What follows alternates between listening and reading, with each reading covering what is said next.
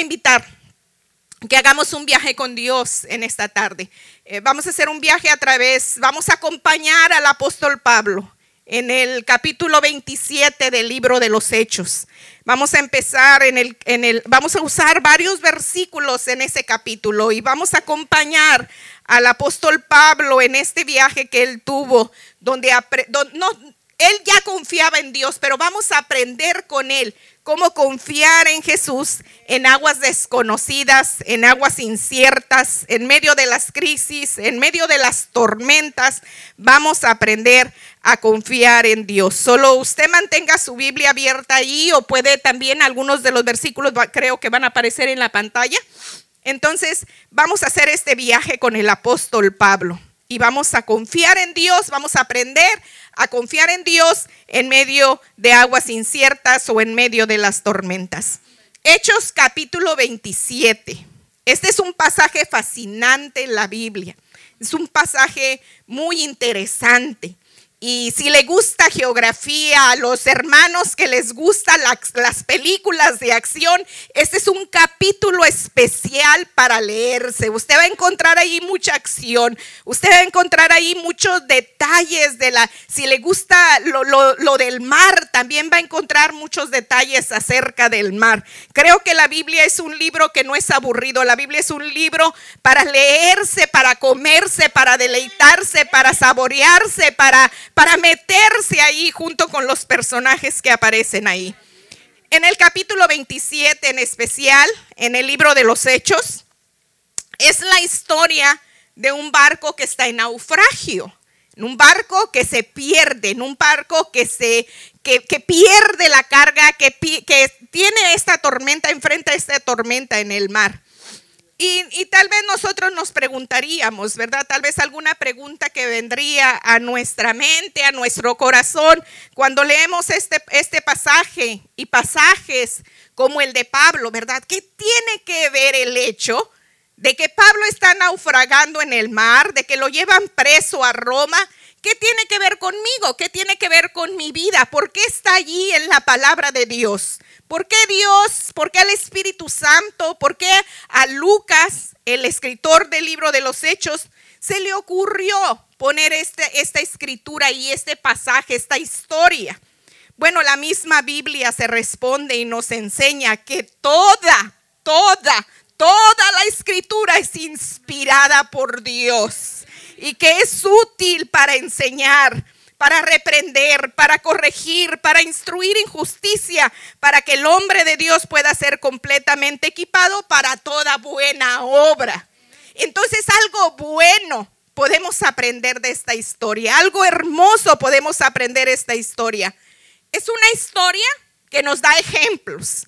Es una historia que nos enseña a confiar en Dios en medio de las crisis que nos enseña a confiar en Dios en medio de las tormentas. Es una historia que nos enseña a mantenernos firmes cuando las aguas están rugiendo, cuando los vientos están más fuertes. Nos enseña a buscar a Dios en medio de la tormenta, en medio de un viaje donde nos encontramos con vientos contrarios. La Biblia, cuando la leemos, cuando la estudiamos, cuando entramos a ella, nos enseña que hay diferentes clases de tormentas en la vida. Y usted estará de acuerdo conmigo. No todas las tormentas se producen igual. Hay tormentas en la vida que nosotros vamos a pasar que nosotros mismos las producimos. ¿Se acuerda, por ejemplo, en el caso de Sansón? Las tormentas de su vida, su vida tan tormentosa, aquellos problemas por los que él pasó, por, que, por los que él enfrentó, fueron producto de su propia desobediencia, de no escuchar a sus padres, de no escuchar a Dios. ¿Y qué podemos decir de Sara? Cuando ella empezó a tener celos tormentosos y problemas con su sierva Agar. Una idea que tuvo ella y que no tuvo Dios. Entonces hay tormentas en la vida que las enfrentamos producto de decisiones equivocadas, de cosas que nosotros hacemos donde no pedimos ayuda a Dios o no pedimos consejo de Dios y nosotros producimos esas mismas tormentas en nuestra propia vida. También, si es cierto, hay tormentas en la vida que a veces Dios las permite o las produce para darnos alguna enseñanza, para enseñarnos algo, para hacernos una demostración de fe en nuestra vida, o de misericordia, o de amor, como en el caso de Jonás, ¿verdad? Que produce aquella tormenta en el barco para enseñarle a Jonás que se tiene que obedecer a Dios y que se tiene que tener misericordia de las almas perdidas. Hay también tormentas causadas por otras personas y causadas también por el enemigo o por la naturaleza. Hay diferentes clases, hay diferentes maneras como las tormentas se producen. Esta última, producida por la naturaleza, es el caso de Pablo. Es el caso del capítulo 27 del libro de los Hechos. Pablo no produjo la tormenta, no la produjeron tampoco los que iban con él, no la produjo Dios, era un producto de la naturaleza. Era un viento huracanado en aquellas áreas, en aquellas aguas. Y el barco en el que iba el apóstol Pablo naufraga a causa de esta tormenta. Sabe que las tormentas de la vida no respetan, porque pudiéramos nosotros preguntarnos y decir, pero si era el apóstol Pablo, ¿cómo es posible? ¿Cómo es posible que al apóstol Pablo le sucedieran esas cosas? Las tormentas de la vida no respetan edad, no respetan espiritualidad. Van a venir y nos van a sorprender. A veces cuando menos lo esperamos, van a aparecer ahí las tormentas de la vida. La diferencia, lo que va a ser la diferencia, la manera como nos vamos a dar cuenta de que, de que es Dios el que está en control, es la manera como nosotros reaccionamos a esas tormentas. Es la manera como nosotros respondemos. Es la manera como nosotros actuamos cuando se levantan esas aguas y esos vientos en contra de nosotros. ¿Cómo mantenemos la fe? ¿Cómo mantenemos la confianza cuando todo está oscuro? Cuando el viento se oye más fuerte que nunca, cuando todo parece destruirse. Eso es lo que Dios nos va a enseñar a través del libro de los Hechos en el capítulo 27. En este capítulo, Pablo va a Roma. Ese era el deseo de su corazón, ir a Roma a predicar el Evangelio. Y mientras está en el puerto, en uno de los puertos, ahí entre el capítulo, entre el versículo 9, Pablo les empieza a hablar allí porque ya tenía el presentimiento de parte de Dios de que algo iba a suceder. Y él les dice a los tripulantes de la embarcación que, que eh, eh, no se arriesguen más, que escuchen el consejo y impacientes los tripulantes, el capitán, no le hacen caso. Y esa es otra ocasión donde se levantan a veces nuestras impaciencia, nos lleva directito a las tormentas. ¿Cuántas mujeres no se han impacientado porque no llega el hombre de su vida? Y se van directo a la tormenta. ¿Verdad? ¿Cuántas veces está el problema ahí en el trabajo y te impacientas y avientas todo y te vas directo a la tormenta porque no piensas? O cuántas veces, ¿verdad? Nos impacientamos y, en lugar de esperar la respuesta de Dios, en lugar de, de escuchar el consejo apropiado, nos impacientamos y después nos metemos en más problemas. La impaciencia no es buena consejera, nos hace, eh, nos lleva directito a las tormentas más difíciles de la vida. Pero vamos a ver, en el caso de Pablo, en el caso de Pablo, vamos a ver cómo en este pasaje con los versículos 9, 11, 10, 11, 12 y 13 nos van a enseñar tres cosas que nos llevan a enfrentar tormentas cuando no confiamos en Dios. Cosas que nosotros hacemos, hermanos. Cosas que a veces ni pensamos y, y, y como vemos que los demás lo están haciendo, nos ponemos a hacerlas nosotros también y nos llevan a tormentas. Mire lo que dice el versículo 10. Pablo los amonestaba diciéndoles, amigos, veo de seguro este viaje va a ser con perjuicio y graves pérdidas, no solo del cargamento y de la nave, sino también de nuestras vidas. Mire lo que dice el versículo 11. Pero el centurión se persuadió más por lo dicho por el piloto y el capitán del barco que por lo que Pablo decía. Dice allí el versículo 27, el capítulo 27, versículo 11, pero el centurión se persuadió, en vez de hacerle caso, dice, siguió el consejo del timonel y del dueño del barco. Ahí está en otra versión, pero es lo que está diciendo. El centurión le hizo más caso a lo que dijo el piloto y el capitán. Y algunas ocasiones nosotros también le hacemos caso a los expertos equivocados. Nosotros en lugar de decir, buscar a ver qué dice Dios en esto que estoy pasando, en este problema que está pasando, empezamos a ver qué dice en las noticias, a ver qué dice Trump. Cuando Trump ah, trompetea mucho, ¿verdad? Habla de más en lugar de buscar qué es lo que dice Dios, o ah, estamos en la tormenta, estamos en el problema y en lugar de ver lo que dicen mis pastores, voy y escucho a alguien más, a un profeta equivocado. O en lugar de decir, a buscar el consejo de una mujer o de un hombre sabio de Dios, voy y busco a ver qué dice, a ver qué dicen los horóscopos, o a ver qué dice que me lean la suerte, o, voy y busco a alguien equivocadamente. Y las cosas no se hacen así. En este caso fue el problema, el no escuchar lo que Pablo decía, el escuchar los expertos equivocados, los llevó directito a la tormenta. En una ocasión, yo me acuerdo, andaba en la tienda y una hermana que va a la iglesia, de tiempo. No es una hermana que no sepa. Tenía su bebita en el carro y le digo, hermana, no la vi el domingo. Dice, ah, es que la niña ha estado enferma y la llevé a que le hicieran una limpia. Y ya me daban ganas de darle una limpia a la hermana con la sangre de Cristo, ¿verdad? Pero nada más le dije, hermana, pero si usted ya sabe lo que es la palabra y en lugar de escuchar, de buscar los expertos espirituales, la palabra de Dios. Andamos buscando a ver qué se dice en otras partes. La otra cosa que nos lleva a las tormentas, la otra cosa que nos lleva a, lugares tormentosos es cuando hacemos, queremos hacer votación o queremos a ver qué dice la mayoría. Mire lo que dice el versículo 12. Y como el puerto no era adecuado para invernar, la mayoría tomó la decisión de hacerse a la mar desde allí, por si les era posible arribar a Fenice, un puerto de Creta que mira hacia el nordeste y el sudeste, y pasar allí el invierno.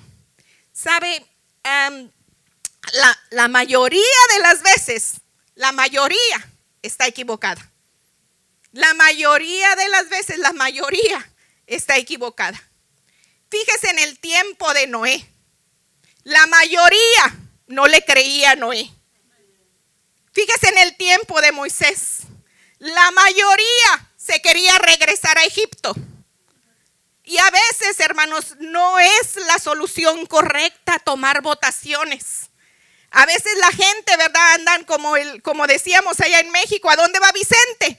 ¿A dónde va toda la gente? Vicente ni sabe a dónde va. Nada más va que ve que va toda la gente y allá va Vicente. Y a veces eso es lo que nos lleva a la tormenta, que ni sabemos, pero como todos lo están haciendo, ¿verdad? No se ha fijado, hermanas, y, eh, que en las modas, ¿verdad? Si, si salió los aretes de Kendra, todas queremos los aretes de Kendra. Si salió el color de moda, todas queremos el color de moda. Y, a veces no, no es la mayoría la que está correcta no es hacer votaciones. A veces es qué dice Dios. No, bueno, no, a veces siempre es qué dice Dios. ¿Qué dice la palabra de Dios? Eso es lo que se tiene que hacer y no lo que dice la opinión popular. Ahorita la opinión popular es perderte, es pecar, es hacer lo que no es santo y tenemos que tener cuidado con eso porque puede llevarnos, nos va a llevar seguramente a cosas de mucho problema y mucha tormenta en nuestra vida. La tercera cosa que, que, nos lleva a enfrentar problemas o tormentas en la vida es lo que dice el versículo 13. Dice, cuando comenzó a soplar un moderado viento del sur. De repente se les vino un vientecito así suavecito y dijeron, ya la hicimos. Creyendo que habían logrado su propósito, levaron anclas y navegando costeando a Creta. Dice, algunas veces nosotros confiamos en las circunstancias, ¿verdad? Todo parece que nos va bien y creímos que ya la hicimos y nos descuidamos. No, pues ya no voy a la iglesia, mejor me quedo aquí a ver la tele, que al cabo ya compré casa, ya me está entrando bien el dinero, me está yendo bien en el trabajo y aquí me quedo aquí con la tele a ver, a ver, a ver qué veo. Y creo que ya como todos los vientecitos están suavecitos y cuando de repente se viene el ciclón, se viene el huracán, se viene la tormenta a tu casa y entonces sí hay que correrle a la iglesia, ¿verdad? Pero siempre, hermanos, aunque las circunstancias parezcan buenas y aun cuando las circunstancias son malas, hay que correr a Dios y hay que buscar a Dios. Confiamos, no nos podemos confiar en las circunstancias. A veces nos preguntamos como mamás, o aún en la iglesia como pastores, bueno, pero si, todo se ve perfecto, todo se ve bonito, ¿cómo es posible que de repente, verdad, vengan estos problemas? Con los hijos, yo me acuerdo, pero es cómo es posible que mi bebé tan hermoso ahora ande con estas tonterías, ¿verdad? Entonces, se vienen las tormentas y no podemos confiarnos en las circunstancias. El versículo 14 lo sorprende a los que van en la tripulación, en el barco, y dice, pero no mucho después, después de aquel viento calmadito, desde tierra comenzó a soplar un viento huracanado que se llamaba Euroclidón. Hasta nombre feo tenía, ¿verdad? Es Euroclidón. Este, y, y tenemos que tener cuidado de no escuchar los expertos equivocados, de no llevarnos, no dejarnos llevar por la mayoría y de no confiarnos en las circunstancias. Pero ¿cómo reaccionamos? ¿Cómo reaccionamos cuando nos enfrentamos con Euroclidón? ¿Cómo reaccionamos cuando nos vamos en este viaje de la vida y nos vienen los problemas y las tormentas? Hay tres maneras en que eh, la gente reacciona, nosotros, ¿verdad? Reaccionamos. Mire lo que dice el versículo 15. Y siendo azotada la nave y no pudiendo hacer frente al viento, nos abandonamos a él y nos dejamos llevar a la deriva. Una de las maneras que reaccionamos es que, ni modo, no podemos hacer nada.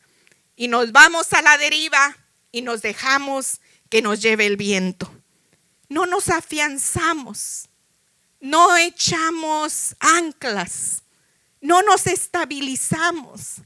Sabes que cuando vienen las tormentas es cuando más firme te debes de poner y no flaquear. Sabes que cuando vienen las tormentas es cuando menos, menos, menos debes de flaquear, debes de, de buscar la roca y afianzarte y no dejarte desviar por el viento. Esta embarcación lo que hicieron, ya no hicieron nada el capitán, ya no hicieron nada los marineros, dejaron que el viento y las corrientes de las aguas se llevaran la barca a aguas desconocidas. No supieron ni a dónde fueron a dar. Y no dejes, no permitas que las tormentas de la vida hagan eso contigo. No permitas, no permitas que tú eras de los que estabas acá alabando, sirviendo, buscando a Dios y de repente viene una ola y te saca de la iglesia. No, tú péscate, tú agárrate, tú diles, pastor, oren por mí, hermana, oren por mí y no lo permitas. No te abandones, no te dejes llevar. No te desvíes, no te desvíes de las cosas de Dios en este viaje de la vida. Nos vamos a la deriva algunas veces. Perdemos nuestra visión, nuestros sueños, nuestras metas. Tú decías, es que yo quiero llegar a ser líder, yo quiero ayudarle ahí a los pastores, o yo quiero que Dios me llame, ir, ir a ser a misiones o abrir una iglesia o ayudar o estar ahí con los pastores, con esta visión que Dios les ha dado en este lugar. Y tú empiezas a abandonar la visión y empiezas a criticar, a complejarte, a, a alejarte, abandonarte a estos vientos huracanados.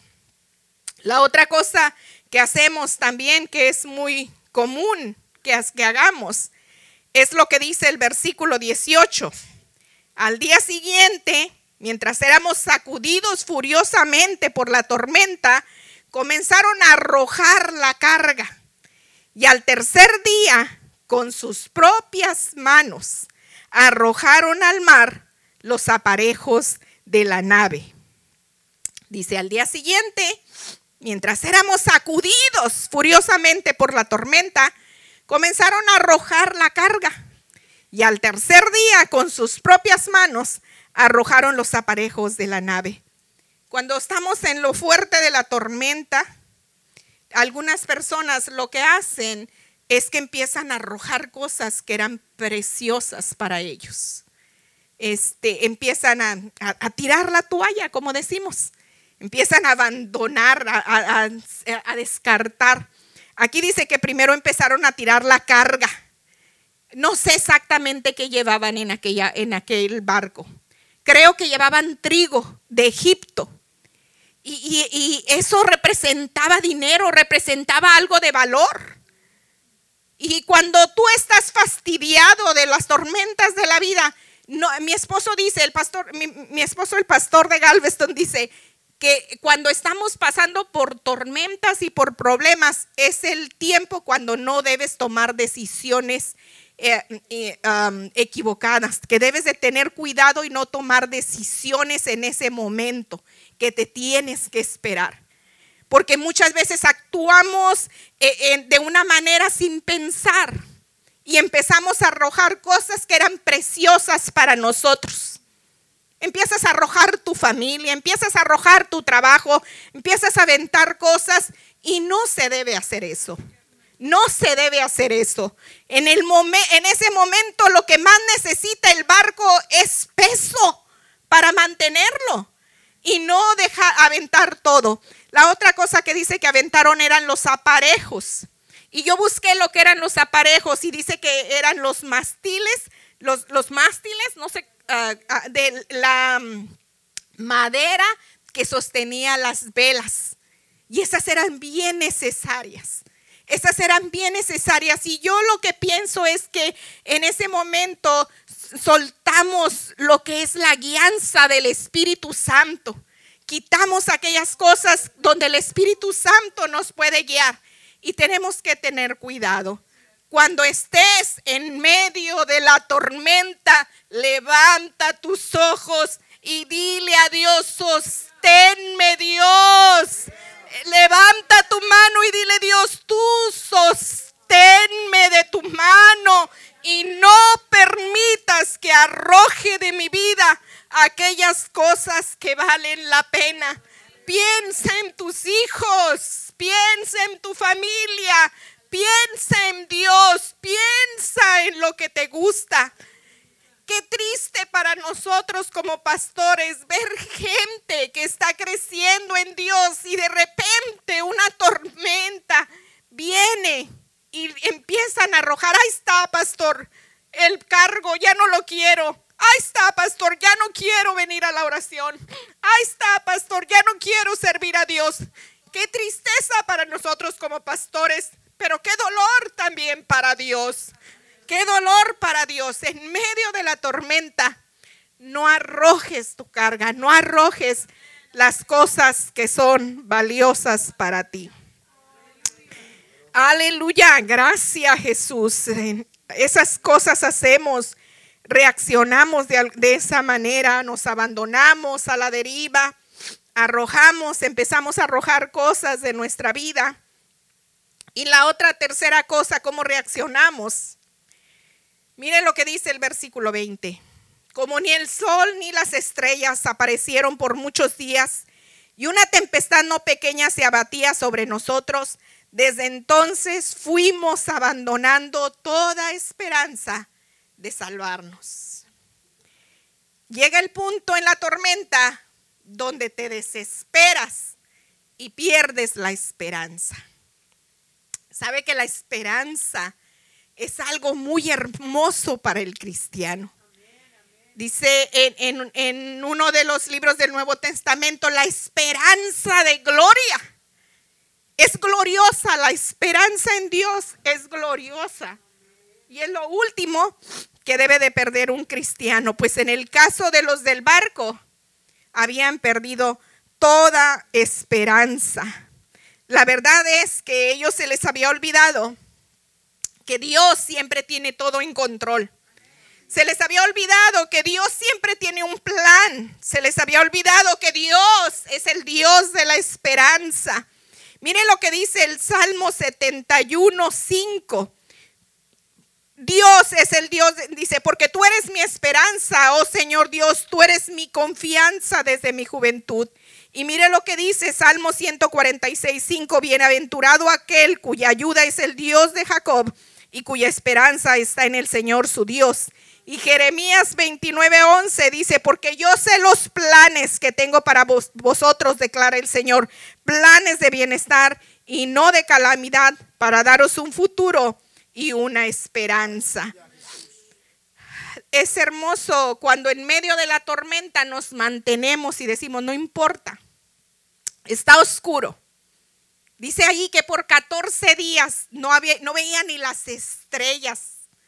Estaban, imagínense, en medio del mar Mediterráneo, un mar enorme, en medio de aguas profundas, lugar que no conocían, en un tiempo cuando no había compás, cuando no había cómo se guiaran, sin guianza, sin carga, sin nada en el barco, sin nada que los protegiera en medio de toda la oscuridad.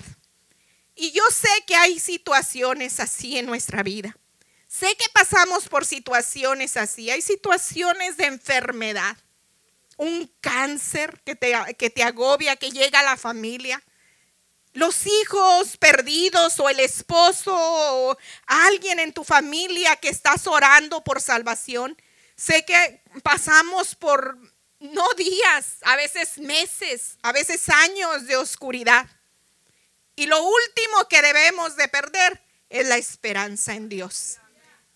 En ese momento de oscuridad, hermano, hermana, en ese momento de oscuridad, puede que tú no veas a Dios, pero Dios te está viendo a ti. Y puede que tú no sientas a Dios, pero Dios está allí a tu lado. En medio de la tormenta, en medio de lo más recio de la tormenta, Dios está allí, allí contigo. Eso es como reaccionamos, ¿verdad? Cómo nosotros podemos reaccionar, que nos vamos a la deriva, empezamos a arrojar todo, perdemos la esperanza. Pero lo más importante es aprender de Pablo la confianza que él tenía en Dios. Lo más impresionante de esta, mm, historia es cómo Pablo responde. Es una manera opuesta a los demás. Unos se llenan de pánico, de desesperación, desanimados, deprimidos, pero Pablo se levanta para traer esperanza. No sabían qué hacer, pero Pablo está allí para darles esperanza. Y lo primero que debemos de hacer, este, lo primero que debemos de hacer es basar nuestra esperanza, afirmar nuestra esperanza, afirmar nuestra confianza en Dios en medio de la tormenta. Yo quiero que veamos lo que hizo Pablo, lo que hicieron cuando Pablo empezó a confiar en Dios. Mire lo que dice el versículo 22 y 23. Pablo les dice, pero ahora les exhorto a tener buen ánimo porque no habrá pérdida de vida entre vosotros, sino solo del barco. Porque esta noche estuvo en mi presencia un ángel de Dios, de quien soy y a quien sirvo. unos versículos anteriores dice que los, los del barco empezaron a arrojar anclas. Y yo estaba viendo que aquí tienen, que aquí tienen una. Y esto es lo más bonito del pasaje. Dicen que empezaron a aventar unas anclas. Y las anclas eh, eh, muchas veces se usan en la Biblia como señal de esperanza y de confianza del cristiano. Y, es lo que les decía al principio, lo último, lo último que, que, lo primero que deberían haber hecho era arrojar las anclas y se les olvidó, hasta el final lo hicieron. Y, es lo que estamos aprendiendo del pasaje, no hagamos lo que hicieron ellos. Desde el principio arrojemos el ancla. Tan pronto veamos los vientos empezar, la lluvia, la tormenta, vamos a arrojar el ancla. El ancla sostiene, el ancla afirma, el ancla estabiliza. Y en la palabra de Dios, esto es lo que representan las anclas. El capítulo 27, versículos 22 y 23. Dice, pero ahora os exhorto a tener buen ánimo, porque no habrá pérdida de vida entre vosotros, sino solo del barco. Dice Pablo, porque esta noche estuvo en mi presencia un ángel de, de Dios, de quien yo soy y a quien yo sirvo la primera ancla que Pablo tenía era la presencia de Dios. Era la seguridad de la presencia de Dios. Y es algo que debemos de saber. No importa por lo que estemos pasando y no importa la oscuridad de la tormenta, Dios siempre, hermanos, va a estar con nosotros. Y lo debemos de confesar y lo debemos de creer. Cada mañana nuestra declaración desde que te levantas debe ser, Dios está conmigo. Este es el día que ha hecho el Señor y me voy a gozar y me voy a regocijar en Él. Cada mañana cuando te vas a levantar de la cama, debe estar la confianza en Dios. Y cuando te vas a acostar también decir, Dios, el día pasó, pero yo sé que tú estás conmigo y vas a seguir estando conmigo. La primera ancla es la presencia de Dios. Eso sabía Pablo. Anoche estuvo el ángel de Dios conmigo y por eso yo los animo y les exhorto. La otra cosa que Pablo, la otra ancla que Pablo tenía en el versículo 24 dice, y me dijo, el ángel le dijo a Pablo, no tengas miedo, Pablo, porque tienes que presentarte ante el, emperador romano. Y por tu causa Dios va a librar de la muerte a todos los que están contigo en este barco. La segunda ancla, hermanos, para tener confianza en medio de aguas tormentosas, en medio de aguas inciertas, es saber que Dios tiene un propósito para mi vida. Pablo sabía, no voy a morir hasta que yo haya cumplido mi propósito en Roma. Y yo quiero decirle que desde el momento que tú fuiste engendrado, desde el momento que empezaste a tener vida en el vientre de tu madre, Dios ya tenía un propósito para ti. Dios ya sabía que tú tenías que cumplir un propósito. Puede ser algo pequeño, puede ser algo grande. Marta estaba esperando, ¿verdad? Un propósito bonito, un propósito que la llevara a broncearse en la playa.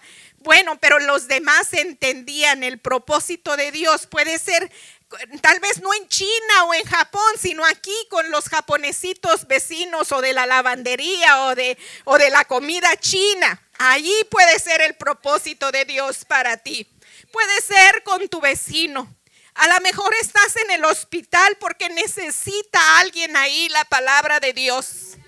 A lo mejor estás pasando por problemas con tu hijo porque hay otros hijos que necesitan mucha oración y necesitan escuchar la palabra de Dios. Y tú, tú, Dios te va a enseñar cómo hacerlo.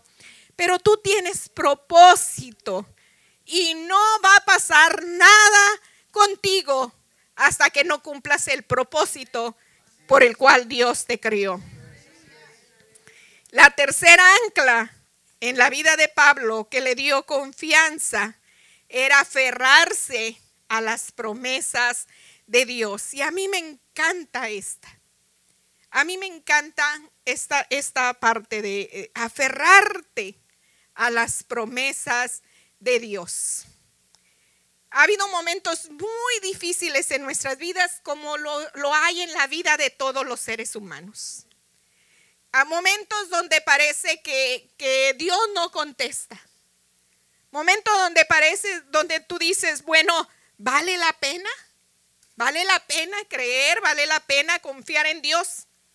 Y le voy a decir lo que hizo Pablo y, y lo que yo he hecho en esos momentos.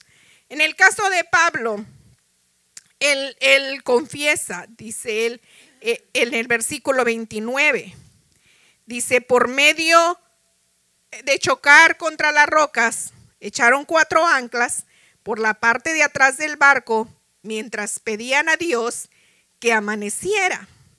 Y también, déjenme leerles este versículo, el versículo 25.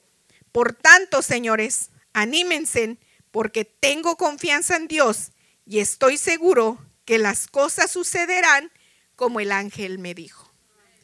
¿Sabe? Estas cosas que están escritas aquí son promesas de Dios. Y lo que Pablo hizo fue aferrarse a lo que Dios le había dicho por medio del ángel. Y es lo que yo he hecho cuando he pasado por problemas. Me he aferrado a lo que dice esta palabra. Cuando he pasado por enfermedades, voy a, la hora es bien fácil, ¿verdad? Antes teníamos que ir a una concordancia, un libro grandote y buscar la las palabras y sacar los versículos. Pero ahora usted todo googlea, ¿verdad? Y, entonces voy inmediatamente a googlear y busco todos los versículos que tengan que ver con la enfermedad. Ahorita es bien fácil de que, ah, traigo estos síntomas y, te vas a buscar los síntomas y a ver qué te dio y a ver qué tienes y antes de ir con el doctor, ¿verdad? Pero yo lo que hago, me voy a buscar los versículos. Que si es algo de los huesos, yo voy a buscar los huesos en la Biblia. ¿Qué dice de la Biblia? cuando tenía problemas con mis hijos. Me voy a la Biblia, ¿qué dice la Biblia de mis hijos?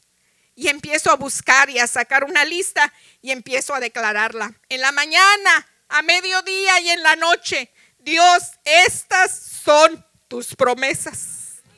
Y aunque parezca muy oscuro, y aunque ahorita yo no lo vea, yo sé que esto es lo que tú dices y tú lo vas a cumplir y me aferro a su palabra. Me aferro a su palabra. Y es cuando vienen tiempos mejores y yo sé que todo va a estar bien, porque Él lo promete así. Y así sucedió con Pablo. Versículo 39 dice, cuando amaneció, los marineros no reconocieron la tierra, pero vieron una bahía que tenía playa, hermana Marta, tenía playa y decidieron tratar de arrimar el barco hacia allá. Y el versículo 44 termina diciendo, y los demás siguieron sobre tablas, unos nadando. El, el, barco estaba hecho pedazos, no había quedado nada, no sabían dónde estaban. Unos llegaron nadando, otros en tablas, en pedazos del barco, pero termina el versículo 44 diciendo, así llegamos todos salvos a tierra. Así llegamos, no hubo ninguno que se muriera. Y no importa que en medio de la tormenta todo se destruya, pero que tú y tu casa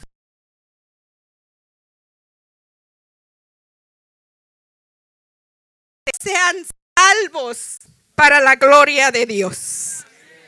Las tormentas no nos van a respetar. Y pueden venir, pueden venir las tormentas por cosas que nosotros hemos producido o que otros han producido.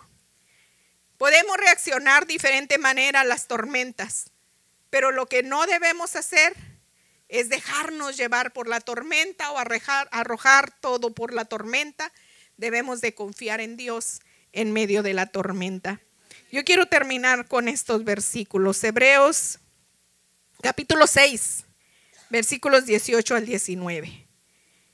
Hebreos capítulo 6, desde el que empieza el capítulo está hablando de fe, eh, desde que comienza el libro de los Hebreos está hablando de fe, está hablando de la confianza en las promesas de Dios, está hablando en creerle a Dios.